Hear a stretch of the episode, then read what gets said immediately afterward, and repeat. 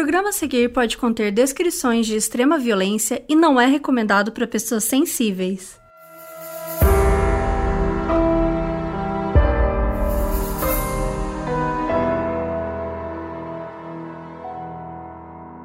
Oi Brasil, aqui é a Carol Moreira. E aqui é a Mabê, e no episódio de hoje a gente vai contar a história da Lisa Montgomery, que em 2004 foi responsável por um dos crimes mais horríveis de Missouri nos Estados Unidos e que choca o estado até hoje. Recentemente, a Lisa voltou às manchetes no mundo inteiro porque ela vai ser a primeira mulher a ter uma pena de morte executada em 67 anos. O caso ficou conhecido como o assassinato de Bob Joe Stinnett, que só tinha 23 anos quando morreu. Nesse episódio, a gente vai contar o que aconteceu quando a Lisa viu na Bob a solução para todos os seus problemas. A Lisa precisava desesperadamente de um bebê e a Bob estava grávida.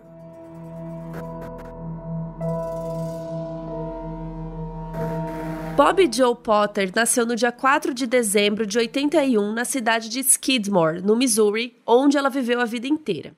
Ela era muito inteligente, querida, e apesar de ser super tímida, ela era animadora de torcida na escola onde ela estudava, que é tipo cheerleader, né? Que, que a gente conhece também, o nome em inglês, que é uma coisa super comum lá nos Estados Unidos. Ela se formou em 2000 e em abril de 2003, com 22 anos, ela se casou com o Zeb Skinnett, que era namorado dela desde a época da escola. A Bob era branca, tinha os olhos e os cabelos castanhos, com uma franjinha daquelas bem características lá dos anos. fim dos anos 90, início dos anos 2000. Aquela que é aquela franja retinha que faz uma curvinha para dentro, assim, meio desfiada. Tipo sabe? a minha. Mas a sua tá mais moderna. Mas ah. sim, é mais ou menos isso. E ela e o Zeb, eles eram muito apaixonados e eles estavam super animados em já começar a família deles juntos. Em 2004, a Bob ficou grávida e os dois ficaram muito felizes. Para poder começar a família no maior conforto possível, a Bob e o Zeb planejaram tudo tintim por tintim e colocavam cada gasto na ponta do lápis. Na época, a Bob já trabalhava meio período no Earl May Garden Center, que é um lugar que era ao mesmo tempo um pet shop e um lugar de jardinagem, Aquelas lojonas, assim, que tem várias coisas para animais e plantas. E o Zeb trabalhava numa fábrica da Kawasaki, que é uma marca de moto japonesa. Juntos, eles davam muito duro para juntar dinheiro e comprar uma casa, enfim, aumentar a família, né? Ter esse dinheiro para as despesas do bebê e essas coisas. Além de trabalhar na loja, a Bob também era criadora de cachorrinhos da raça Terrier Rateiro, que é um cruzamento de outras raças de terrier. Então os dois tinham uma criação e vendiam os filhotinhos para as melhores famílias, segundo o site deles, e com isso eles conseguiam ganhar mais dinheiro. Mas acho que é importante a gente ressaltar aqui que isso é uma prática muito errada que a gente hoje em dia a gente sabe, né? Em 2004 não sei se era tão debatido isso que o melhor é adotar, que não é legal ficar reproduzindo, né, cachorro para venda e tal. Então, não era uma discussão muito profunda, mas acho que é legal a gente né, abrir esse parênteses aqui. Então, dito isso, a criação dos terriers levou a Bob a entrar em alguns fóruns na internet para divulgar o trabalho dela, né, o trabalho deles, e também para se conectar com outras pessoas que também gostavam dessa raça, trocar ideias sobre criação e tudo mais. E o fórum que ela mais visitava chamava Ratter Shatter. E foi no Ratter Shatter onde ela conheceu a Darlene Fisher, que foi uma pessoa que mudou a vida deles para sempre.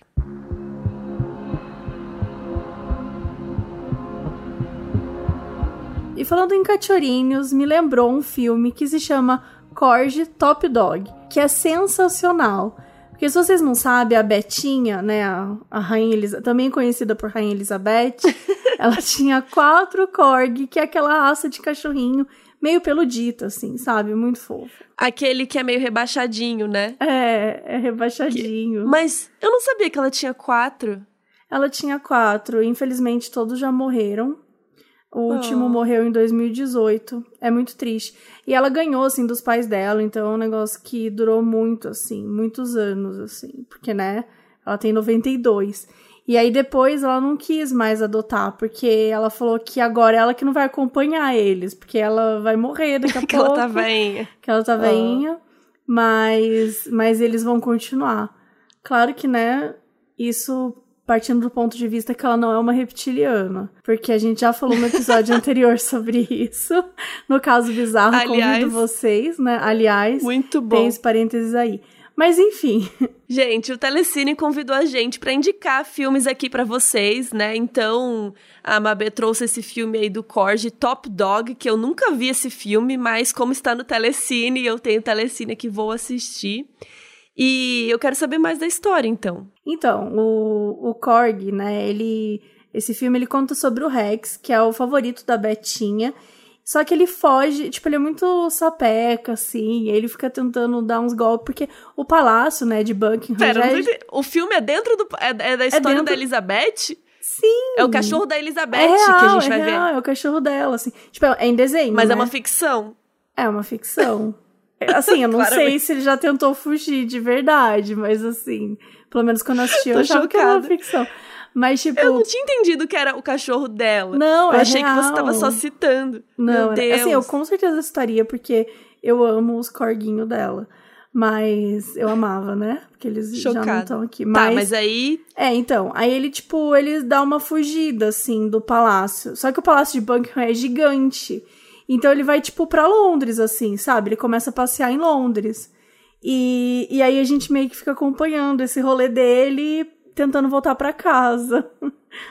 Mas é uma animação? É uma animação. Ah, tá. Eu achei que era um live action. Aí eu, gente, como que eles fizeram o cachorro andando em Londres?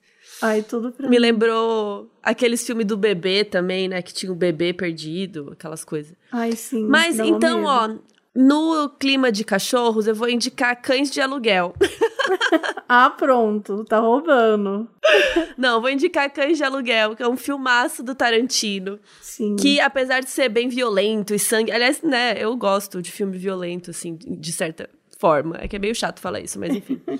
Então, tem bastante tiros, roubo, né? Que eu amo filme de roubo, que cada um tem uma Nossa, função, né? roubo.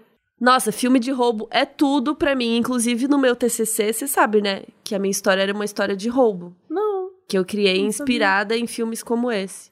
Ah. É, que cada um tem uma função dentro do time. Tipo, no, meu, Aham. no meu caso, tinha um que era químico, daí ele fazia as bombas.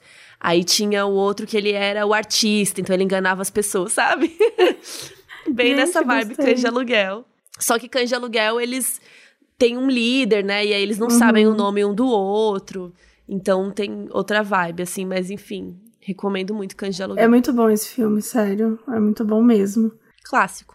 Clássico. Bom, já que a gente foi, então, já que, né, eu tentei trazer o Cachorino e você já meteu um cães de aluguel, eu vou ter que trazer a trilogia do Pânico. Porque, assim, é, é uma trilogia que me marcou muito, porque eu era nova, e eu acho que eu fiquei muito... Gente, eu nunca, super, eu nunca supero a- aquela morte da garagem, sabe? Da porta da garagem. Sabia que você ia falar isso. Sério? Eu vi a cena. Quando você falou, não supero, eu lembrei dessa cena. eu ia Nossa, falar é isso- exatamente essa. Eu fiquei tão chocada com aquela cena, fiquei tão chocada. Que ela fica entalada, né? É, no meio da e, porta. e, tipo, vai subindo a porta, você vai, tipo, torcendo pra ela conseguir escapar, só que ela não escapa, né?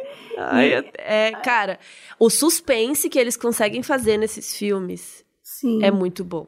E assim, até eu lembro, nossa, assim, de verdade, eu tenho lembranças muito fortes de. É, como que é? Neve Campbell, né? Aquela que. Sim. Que tá no Hello, início do. Sydney. Hello, Sidney. E aí que ele fica fazendo aquele joguinho tal, e aquele negócio da, da, da casa meio aberta, meio de vidro, que você consegue ver pra fora. Gente, aquilo me deixava tão aterrorizada que. Gente, quem que assim, tem uma casa de vidro? É, não, vamos cancelar as casas de vidro. Acho Não que começa dá. por aí. Não dá, só o Big Brother, esses, essas coisas assim que você vai fazer um reality show, tudo bem. Você vê. é, Ai, não dá, sério, não dá. Casa de vidro, gente, chega. Aquelas, né, do nada Basta, começa. muda, Brasil. Basta, muda, muda a casa de vidro. Mas, nossa, eu amo esses filmes. E assim, tem lá, Pânico 1, 2, 3, e vale, vale muito assistir.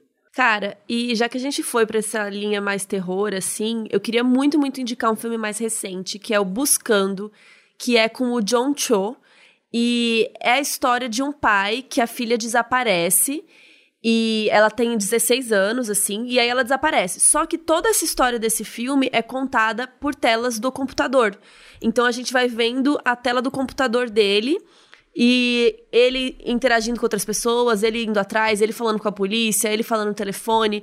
E tudo é pela tela do computador. E é muito legal, não só pela linguagem, né, que eles resolveram abordar fazendo isso, mas a história. E você vai ficando assim, não, mas cadê essa menina? E não fica chato, tipo, não fica sem ritmo? Não fica chato. Porque é bem difícil, Sério. né, você fazer isso. Cara, ele, eles colocam várias coisas. Então, tem ele pesquisando coisa no, na internet, tem ele atendendo o celular, e aí, quando atende o celular, tem alguns telefones que conectam com o computador, sabe? Aí aparece no computador a ligação. Uhum. É, enfim, às vezes a câmera do, da, do negócio dele tá ligada e a gente vê ele pela casa, sabe?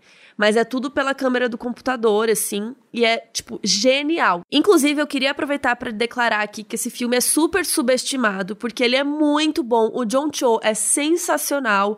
Tem a Deborah Messing também. E, assim, ele foi muito bem recebido pela crítica. E, pô, a linguagem. Sério, é demais. Recomendo muito. Chama Buscando. Nunca ouvi falar. Então vou buscar esse filme aqui. Podre. Tá, fala mais Tá. um aí pra finalizar. Tá, gente, eu queria indicar sinais, porque a gente ama um alienígena, né? A gente ama uma fazendinha. Eu não. Ah, eu amo. Eu quero eles bem eu amo longe uma de mim. fazendinha. Não, me abduzam, por favor. Eu amo uma fazendinha. se, você, se você for um alien e estiver ouvindo, por favor, me leve. Mas falando, Mas falando sério. É... O Alien ouvindo modus operandi com foninho, assim. Eu, que tipo, exato, eu fiquei imaginando assim, ó, o que, que é isso? Quem que são essas garotas? Bom, é, eu amo filme que tem fazenda e tem alguma coisa de alienígena, assim, sabe? Então, é um filme que tem uma galera foda, tipo, tem Mel Gibson, tem o Joaquim Fênix, sabe? Tem o, o- aquele diretor que é Shyamalan. Shyamalan. Isso. Eu não lembro. Shyamalan. Eu Enfim, entrevistei ele, foi Você tudo. entrevistou? Pra- Sim. Ai, que foda. Ele, ele parece ser legal, né? Não sei. Aquela. Nossa, não- ele foi querido. Ele até elogiou minha roupa. Ele falou: ah, seu vestido está muito agradável, muito bonito, sei lá. Deu, ah, obrigado. Fofo.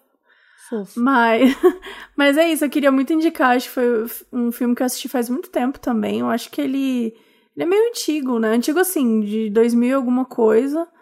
Mas é um filme que já faz um tempinho. Mas mesmo assim, é, eu revi recentemente. E eu acho que ele tem essa vibezinha gostosa de fazenda, aliens, e que, sabe, vai te dando. Gostosa É que eu amo, amiga. Mas Eu- vai te deixando lembro muito do- tensa. do Alien no Brasil que passa atrás de um Fusca ou na frente de um Fusca, alguma coisa assim. Tudo pra mim. Mas acho que vai. Nossa, nessa vai época eu fiquei com muito coisas. medo. Você ficou com medo? Claro, eu já tava comprando o papel alumínio pra enrolar na cabeça e fazer o, o chapéuzinho lá pra, pro ET não, não ler minha mente. Não dê somente, né? A gente tem que se proteger. Mas eu acho que é um, é um filme que fala muito sobre fé, fala sobre. Não é só sobre ET, né? Não é só sobre ET. Ele traz um monte de coisa e, e, e tem essas. E vão rolando esses sinais, assim, na fazenda, sabe? Tipo aquelas coisas que você vê de cima. Então, é assim, dá um, dá um medão, assim. Eu lembro que eu fiquei meio. meio tenso. E tem o Mel Gibson, né? Que sempre é bom. Tem Mel Gibson, exato. E tem outros, já que você falou desses filmes, tem outros dois filmes do Shyamalan muito bons no Telecine também, que é A Vila, que é muito legal, que a galera fica isolada num, sei lá, num vilarejo, assim, e tem umas criaturas que vivem na floresta, né? E aí eles ficam, tipo, com medo das criaturas, assim, filmaço. E tem outro também, que é O Sexto Sentido, né? Que é um clássico com Nossa, eu Bruce não sabia Willis. que era dele. É sim, Sentido. amiga. I See. Dead People. Clássico. Gente, nossa, esse É filme tudo do Shyamalan. eu assisti no cinema. Pra você ver quão antigo. Ele é eu de sou. 99. É, Quantos anos você tinha? Eu tinha. Aqui no Brasil deve ter 12. estreado um ano depois. É, 99 eu tinha Talvez. 12. Olha, eu, eu lembro. Nossa, eu lembro muito bem. Eu fui com a minha amiga, com uma das minhas mel- melhores amigas. E a gente ficou super rindinho no início, haha, filme tal. De repente a gente tava desesperada. Desesperada. Duas e é um filme trouxas. que fez muito Mas, ó- sucesso naquela época por causa das frases, por causa do Nossa, final, um- que era um plot twist. Foi demais. E assim, esse filme não é recomendado pra menores de 12 anos, então vocês passaram raspando. Olha. Quase É. que não deu pra vocês Eu acho que também isso não, não importaria muito, assim, lá naquela época. naquela época. Olha, não sei como é a lei de São Paulo, mas lá em Cuiabá eu lembro que eu mostrava minha carteirinha com a idade e tudo. Mas enfim, vamos lá, gente. Os 30 primeiros dias são grátis, então assina o Telecine e aproveita, que tem muita coisa sensacional, como a gente citou aqui lá. Exato, e o link para assinar o streaming do Telecine a gente coloca na descrição do episódio, mas tem aqui também que é teleci.ne barra modus underline operandi. Então bora!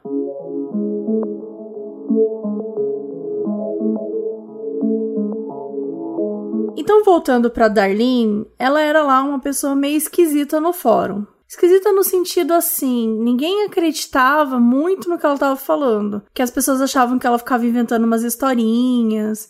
Sabe aquele tipo de pessoa que sempre tem um caos para contar, só pra nunca sair do holofote? Que faz, enfim, tudo ser sobre ela. É esse tipo de coisa, e essa era a Darlene. Porém, a Bob ficou amiga da Darlene e trocava umas mensagens com ela e tal. E ela, inclusive, defendeu a Darlene quando as pessoas do fórum começaram a acusar ela de mentir sobre a raça do terrier dela. Elas até chegaram a se conhecer num evento de terrier no Kansas. Eu amei evento, um encontro de terrier. Mas não tem nenhum registro de que elas fossem realmente amigas, assim. Só que elas estavam no mesmo evento, e, enfim, se encontraram, cumprimentaram e tudo mais. A Darlene também tinha dito para todo mundo no fórum que também estava grávida, então a Bob tinha uma empatia por ela. Afinal, elas estavam passando pelos mesmos momentos, pelas mesmas coisas de gravidez e tal. Aí as duas ficaram trocando mensagem no fórum e tal, e até chegaram a ficar um tempo sem se falar, assim. Quando, um dia em novembro de 2004, a Darlene apareceu nas mensagens da Bob dizendo que queria comprar um cachorrinho e que tinham recomendado ela.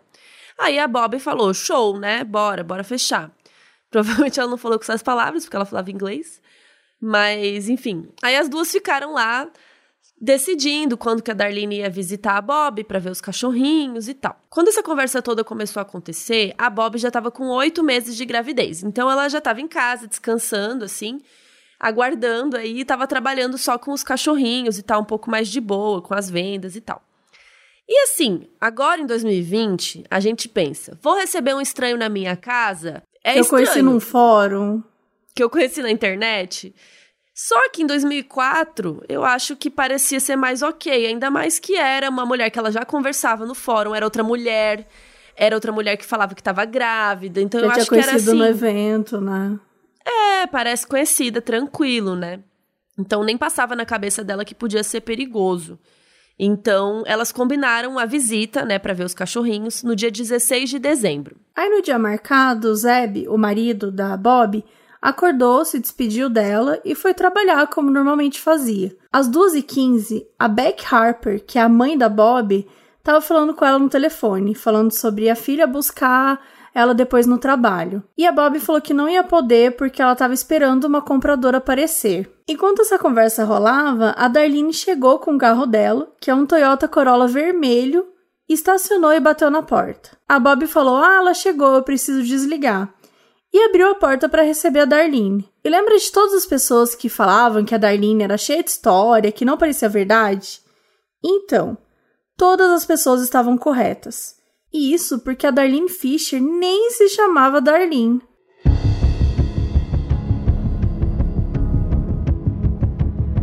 Esse nome era um pseudônimo da Lisa Montgomery.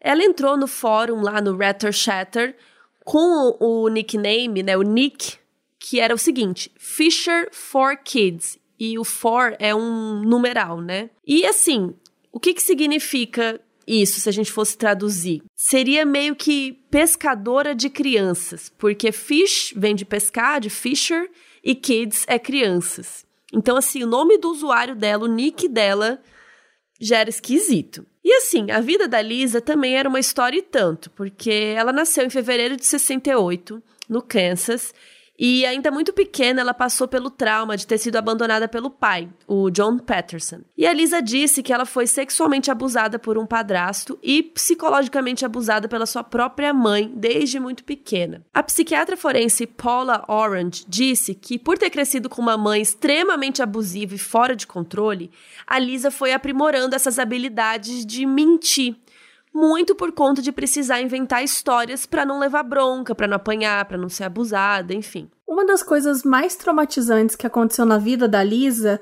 foi logo depois que o pai foi embora. A mãe da Lisa colocou a irmã dela, a Diane, para adoção com a desculpinha de que era culpa das filhas que ele tinha ido embora e que ela não queria criar uma criança. Quando ela tinha só 18 anos, ela se casou com Carl Bowman, que também era o seu irmão postiço, porque ele era filho do padrasto. Ela casou com o filho do padrasto dela. Show. Show. Game of Thrones. Com Carl, ela teve três filhas e um filho num espaço de apenas quatro anos. E para ela, engravidar era uma maneira de manter a atenção dele e de prender os dois e tudo mais. O casamento foi mega tumultuado. Ela traía ele e eles se mudaram várias vezes por conta dessas traições. Eles moraram em Oklahoma, depois no Novo México e por fim voltaram ao Kansas. Foi no Kansas que a Lisa começou então a mentir pro Cole que estava grávida. E assim, não tinha como ela estar tá grávida, porque depois do último filho, os médicos fizeram uma laqueadura nela. Então ela não poderia ter mais filhos, ela não, não teria como ter filhos. Mas ela não avisou para ninguém isso, nem pro marido dela, pro Carl. Então, durante muito tempo, ela ficava dizendo que estava grávida, e aí depois de um tempo ela misteriosamente perdia o bebê. Tanto que em 93, quando a Lisa estava com 25 anos, o Carl pediu o divórcio, só que depois em 94 eles voltaram. E voltaram porque a Lisa disse o quê? Que estava grávida.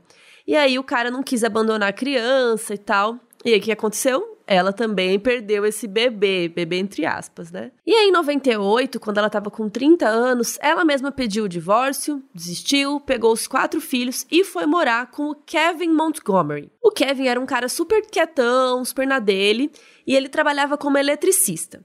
E a Lisa ficava o tempo todo em casa. E os vizinhos descreviam as crianças meio. como se elas estivessem meio sujas, meio mal cuidadas, relaxadas, sabe?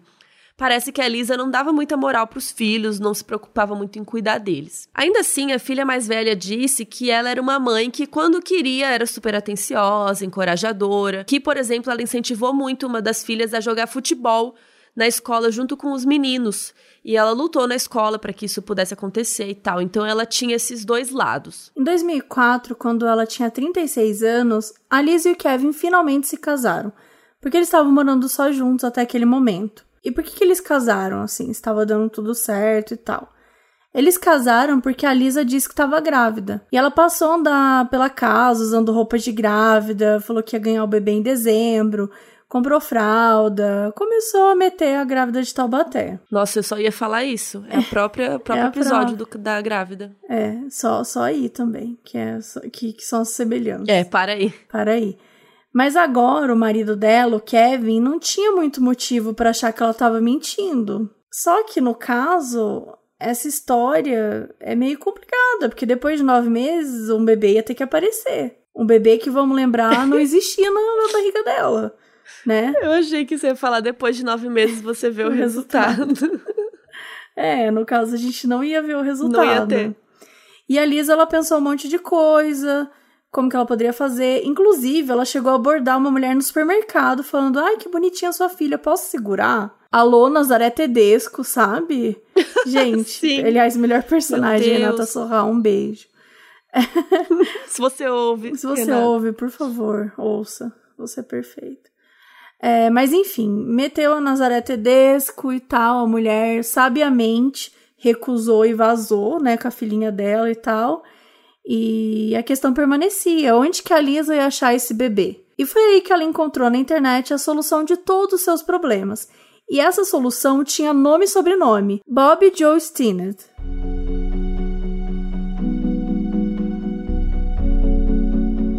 Muita gente descreveu a Lisa como esquisita de aparência, mas ser esquisito é meio relativo, né? E é também a concepção das pessoas.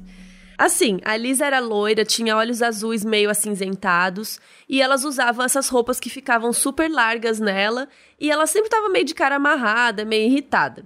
E o que as pessoas salientavam muito é que ela passava uma vibe meio suspeita, meio creepy, assim. E ela não conseguia manter muito contato visual quando ela estava conversando, então era meio chato conversar com ela, porque ela sempre ficava desviando o olhar, assim. Mas a Bob nem pensou muito nisso. Ela então abriu a porta e cumprimentou a Darlene pessoalmente. E era tipo a segunda vez na vida que elas se viam e tal. Enfim, ela deixou a mulher entrar na casa dela.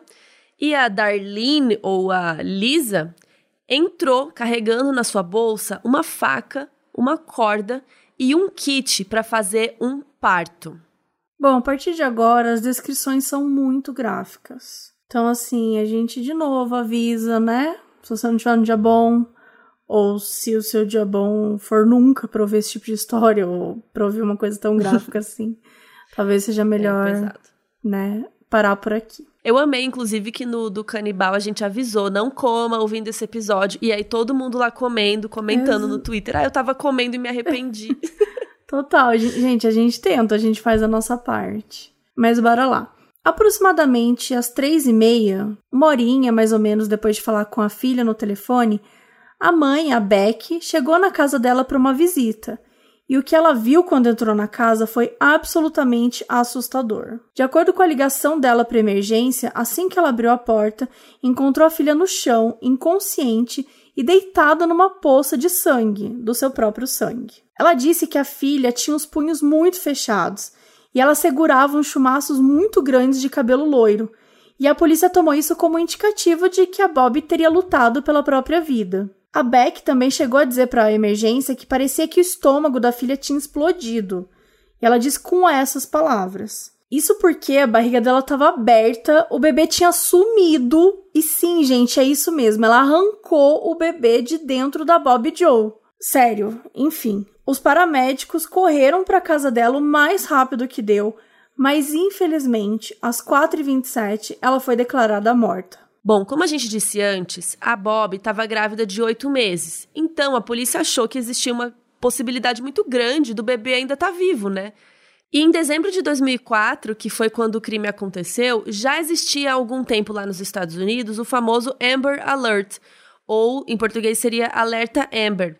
Esse alerta foi criado em 96 para avisar todos os canais da polícia, do público e tal que alguma criança estava desaparecida especificamente com suspeita de sequestro, né? Pra gente não perder tempo e já procurar a criança e tal. Então, normalmente, quando isso acontece, o Amber Alert vem acompanhado de uma descrição da criança.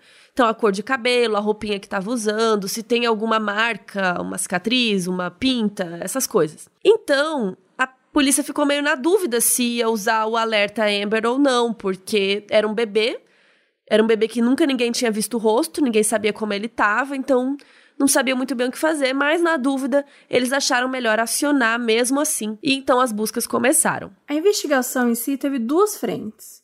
A primeira foi a polícia batendo de porta em porta, perguntando se alguém tinha visto alguma coisa estranha, e a segunda foi uma investigação meio independente, digamos assim. As duas frentes tiveram sucesso e já no dia seguinte o caso encontrou solução. O que rolou foi, quando a polícia começou a bater na porta dos vizinhos, uma vizinha disse que viu um carro vermelho estacionado na frente da casa da Bob Joe, aproximadamente duas e meia daquele dia 16, então já tinha uma pista aí. O horário que a vizinha deu foi super importante, porque a mãe da Bob, a Beck, lembrava que foi mais ou menos nessa hora que ela desligou o telefone avisando que alguém tinha chegado. Enquanto isso, a notícia do assassinato da Bob Joe correu o país inteiro muito rápido muito provavelmente por ter sido um crime muito brutal e envolver um bebê tirado do útero dela. Isso fez com que o assunto chegasse lá, naquele fórum, o Ratter Shatter, o fórum dos cachorrinhos. Uma usuária do fórum, chamada Diana, viu o jornal lá do dia seguinte, da morte, né, no dia 17. Ela viu essa notícia e tal, ela ficou super mal. Porque ela e a Bob conversavam bastante no fórum, então elas eram meio amigas, assim, né? Conversavam lá. Então, gente, a Diana, ela foi muito sagaz, que inclusive a polícia devia ter feito isso, mas como não fez, foi lá a Diana. Ela resolveu dar uma olhada nos posts antigos da Bob e dar uma olhada nos comentários, enfim. Ela foi no perfil e fuçou tudo, a famosa stalker, procurou, procurou para ver se ela achava alguma coisa que chamasse a atenção. Nessas, ela achou uma conversa pública que estava ali nos posts e tal, entre a Bob e a Darlene. E aí, a Diana olhou o nome do usuário da Darlene e achou bizarro, porque era Fisher for Kids. E a gente estava aí com uma criança desaparecida. Então, na hora, ela pegou o telefone e ligou para a polícia e avisou tudo. E assim, na cabeça da Diana, ela podia ser alguém que soubesse informações, né? Que, sei lá, às vezes ela foi lá na casa dela e viu alguma coisa, viu que ela estava estranha, viu o assassino, ou ela mesma, a Darlene, podia estar envolvida de alguma forma. Diana, conte comigo para absolutamente tudo. Perfeito. Perfeita. A polícia então levou essa pista muito a sério e eles começaram a procurar por essa tal de Darlene Fisher, no lugar onde ela falou que morava, que era uma cidade lá no Missouri. Para surpresa de ninguém, a polícia não encontrou nada, nenhum registro dessa mulher. Afinal de contas, né, o nome dela era falso, como a gente já disse aqui. O FBI foi envolvido e, através de uma análise até que simples de IP, a polícia conseguiu rastrear de onde era a tal Darlene que eles estavam falando. E chegaram no nome do Kevin Montgomery, no Kansas, o marido dela. Então eles foram até a casa registrada no nome dele, ainda no dia 17, o dia seguinte ao assassinato. Gente, foi rápido, vamos combinar que a gente tá falando aqui de um monte de caso que as coisas demoram. Graças a quem, né? Perfeitinha, Diana perfeita. Graças a Diana. E ficaram basicamente plantados no lado de fora, torcendo pelo melhor, por assim dizer. E pouquíssimo tempo depois, um carro vermelho parou na frente de casa e dentro desse carro estava Kevin e Lisa Montgomery. E a Lisa estava com um bebê no colo. Gente, enfim, a polícia foi até o carro, perguntou se eles eram Montgomery e se eles podiam conversar dentro de casa. E lá dentro a Lisa contou a historinha dela.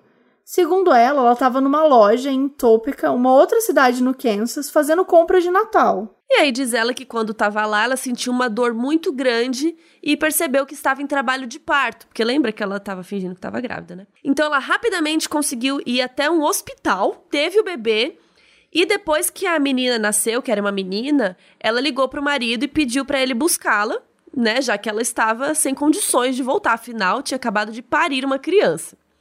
Aí o Kevin confirmou, olha, foi isso mesmo, ela me ligou e tal, porque ela tinha contado isso para ele. E a polícia ali só assim, né? Hum, conte hum, tá mais, bom. diga mais. Sim. E aí, a polícia então foi ligar nas clínicas da cidade que ela disse que tava, lá em Topeka, sei lá como fala esse nome, Topeka. E a polícia ligou lá nas clínicas e tal, e descobriram que nenhuma Lisa Montgomery tinha dado entrada e tinha tido parto nenhum. E aí, quando ela foi confrontada pela polícia com essa informação, que aliás, Lisa, era óbvio que eles iam descobrir isso, ela não aguentou e caiu tudo. Ela começou a chorar descontroladamente e confessou tudo para a polícia.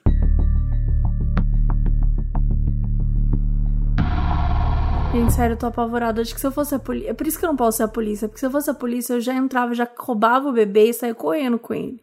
Só que assim, ela poderia realmente ser uma mulher que tivesse um filho, né? Então, eu assim, amei, se eu fosse a polícia. Não, claramente não poderia ser polícia. Claramente, que eu ia ficar desesperada. Mas é fácil falar depois que a gente já viu a história, né?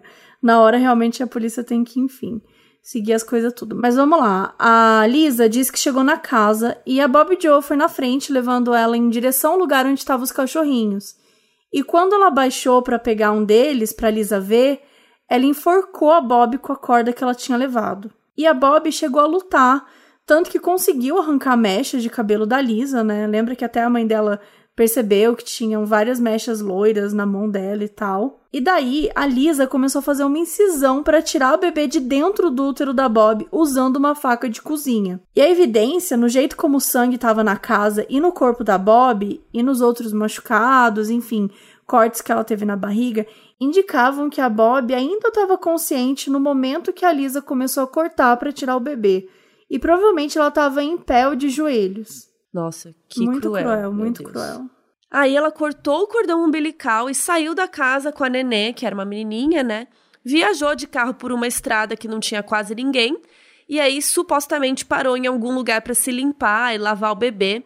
E a gente não sabe onde ela parou, não tem testemunhas e tal. E colocou uns clipes no umbigo do bebê para parecer que tinha acabado de sair do hospital e tudo mais. E aí ela ligou pro Kevin, pro marido, falando: Ah, eu dei a luz aqui, eu pari, vem aqui me buscar. Mas ela não falou para buscar ela no hospital, e sim no estacionamento de um restaurante. Gente, como assim? Eu tive um bebê, vem me buscar aqui no McDonald's, sabe? Tipo, cara. Como que o marido dela não desconfiou? Muito estranho, né? Tipo, ele nem viu que ela não tava grávida. Desculpa, é uma pessoa que não tá nem aí, porque não é possível. É, muito estranho. Mas aí a Lisa foi presa, foi levada em custódia e ela foi acusada de sequestro seguido de morte, um crime que é previsto no Código Penal dos Estados Unidos. E a sentença poderia ser prisão perpétua ou pena de morte. E antes de explicar depois do julgamento dela o que rolou, acho que vale a gente dizer aqui que a bebê ficou bem, pelo menos isso, e um exame provou que ela era mesmo a filha da Bob e do Zeb, e ela foi devolvida para o pai em segurança. A estratégia de defesa foi muito pautada nos traumas da Lisa, que vocês devem lembrar que não eram poucos, né? Ela foi abusada fisicamente, abuso psicológico, abandono, por aí vai. Numa audiência de pré-julgamento, a defesa trouxe uma neuropsiquiatra para falar sobre a condição da Lisa, que falou que ela sofreu traumas físicos na cabeça que poderiam ter danificado a parte do cérebro que controla raiva e impulsos agressivos. O primeiro marido dela falou que ela nunca teve tendências exatamente violentas mas que ela era bem mentirosa. E os advogados dela também declararam que ela sofria de pseudociese, que é um quadro médico que uma pessoa com útero apresenta os sintomas de uma gravidez, mas não está de fato grávida. Essa condição pode parecer tanto quando a pessoa tem muito medo de engravidar, ou no caso da Lisa, quando quer muito engravidar. E muitas vezes a pessoa para de menstruar, a barriga cresce e pode chegar até produzir leite. Um segundo especialista também falou que os abusos sexuais que a Lisa sofreu lá na infância também poderiam ter engatilhado essa pseudociese. E por causa disso e de outros transtornos psicológicos que ela tinha, como borderline, depressão e transtorno pós-traumático, a Lisa não conseguiria responder 100% pelos seus atos, já que o estado de consciência dela oscilava muito entre o que era real e o que era inventado. Mas todas essas teorias apresentadas pela defesa, apesar de serem válidas em alguns casos, nesse específico da Lisa, a acusação provou que não era tão válido assim. A promotoria chamou o psiquiatra forense Park Dietz para testemunhar. E ele foi o especialista de casos como o do Jeffrey Dahmer, que a gente já contou a história aqui no Modus no episódio número 5, bem no comecinho, quase um ano atrás. Ele disse que não tinha nada disso aí, e que ela podia até ter vários transtornos mentais, sim, mas que o crime em questão foi premeditado. Isso porque no histórico da internet da Lisa tinha vários vídeos sobre parto, parto em casa. Então assim, ela teve tempo para pensar e para planejar isso, não foi que ah, ela estava descontrolada, né? E também por causa do fato de que ela deliberadamente escolheu ficar amiga da Bob lá no site, no Fórum dos Cachorros, quando ela soube que estava grávida. Então, assim, usou o interesse pelos filhotinhos como desculpa para entrar na casa da Bob, com a faca, corda, os instrumentos todos lá. A promotoria também declarou que um dos motivos para que a Elisa fizesse todo esse esforço para arrumar um bebê podia ser por causa de uma batalha de custódia que estava para acontecer. Lembra do primeiro ex-marido da Lisa, o Carl? Era pai dos quatro filhos que ela tinha e ele estava começando a entrar na justiça para ter guarda das crianças, falando que ela era muito instável. Então, com certeza, essa gravidez inventada ia atrapalhar tudo para ela, né? Provavelmente ela ia perder a guarda desses outros quatro filhos. Então, por isso que talvez ela tenha tido essa ideia de arrumar um bebê de verdade. Bom, o júri demorou só cinco horas para chegar no veredito. No dia 22 de outubro de 2007, quando a Lisa tinha 39 anos, ela foi considerada culpada por homicídio e condenada à pena de morte. Apesar de muitos apelos por parte da defesa, a Suprema Corte dos Estados Unidos manteve a decisão. A Lisa se encontra hoje, aos 52 anos, no corredor da morte da prisão do Federal Medical Center em Carswell, no Texas. O FMC é uma prisão federal para presidiárias com necessidades especiais médicas e de saúde mental. Esse ano, que é, estamos em 2020, caso você esteja ouvindo esse episódio aí num futuro breve, o caso teve muitas novidades com relação à sentença da Lisa. No dia 16 de outubro, o Federal Bureau of Prisons determinou que a data de execução da Lisa ia ser dia 8 de dezembro. Aí, no dia 15 de novembro, cerca de mil advogados entraram com um pedido para que o presidente Donald Trump mudasse a sentença dela de pena de morte para prisão perpétua. Ou seja, ao invés dela morrer, que ela ficasse presa para sempre sem a possibilidade de condicional por causa do seu histórico de doenças mentais. Esse processo se chama clemência e é o último recurso que uma pessoa assim tem, já que a essa altura todas as apelações devem ter sido negadas e enfim. E além disso, a escolha da data da execução dela não foi tão simples, porque depois que eles divulgaram, ah, vai ser dia 8 de dezembro, os advogados dela ficaram com Covid-19 depois que eles foram viajar lá para vê-la.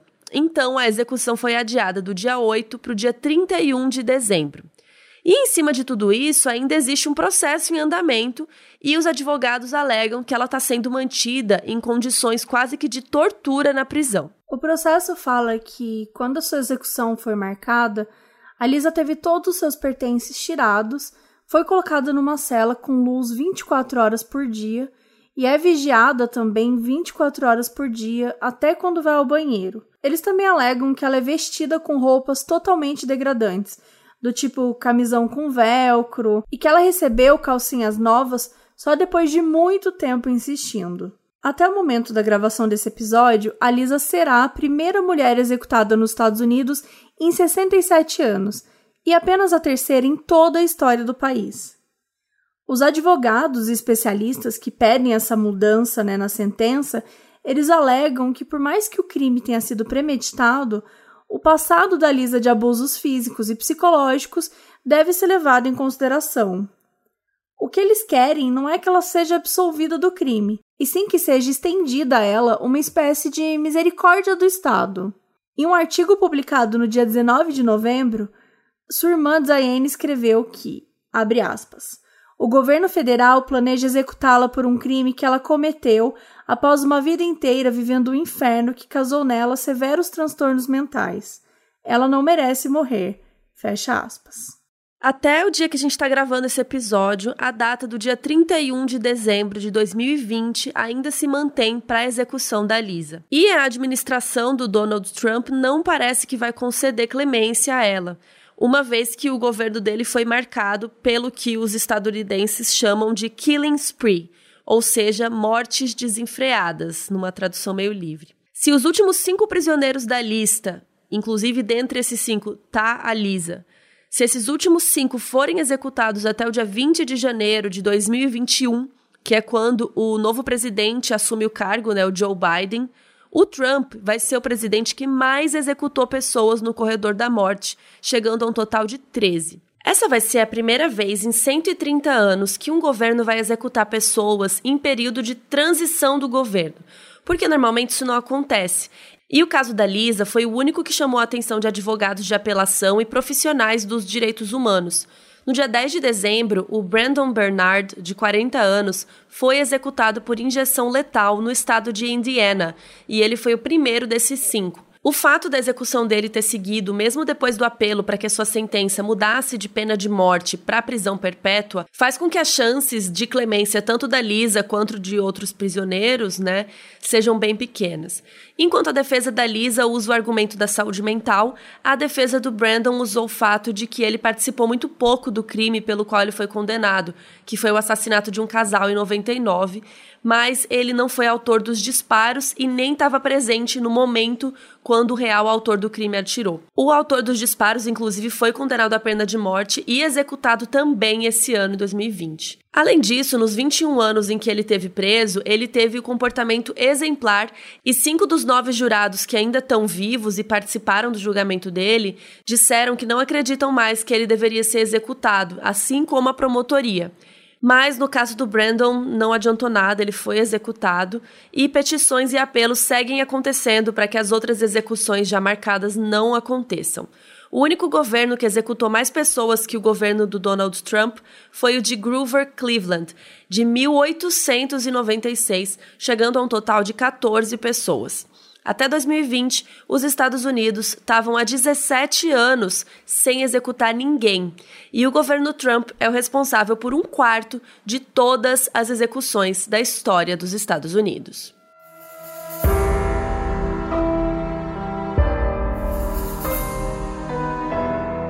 Esse episódio foi pedido por Bárbara Dornelles Flores, escrito por Dude Saldanha e apresentado por Carol Moreira e Mabel Bonafé.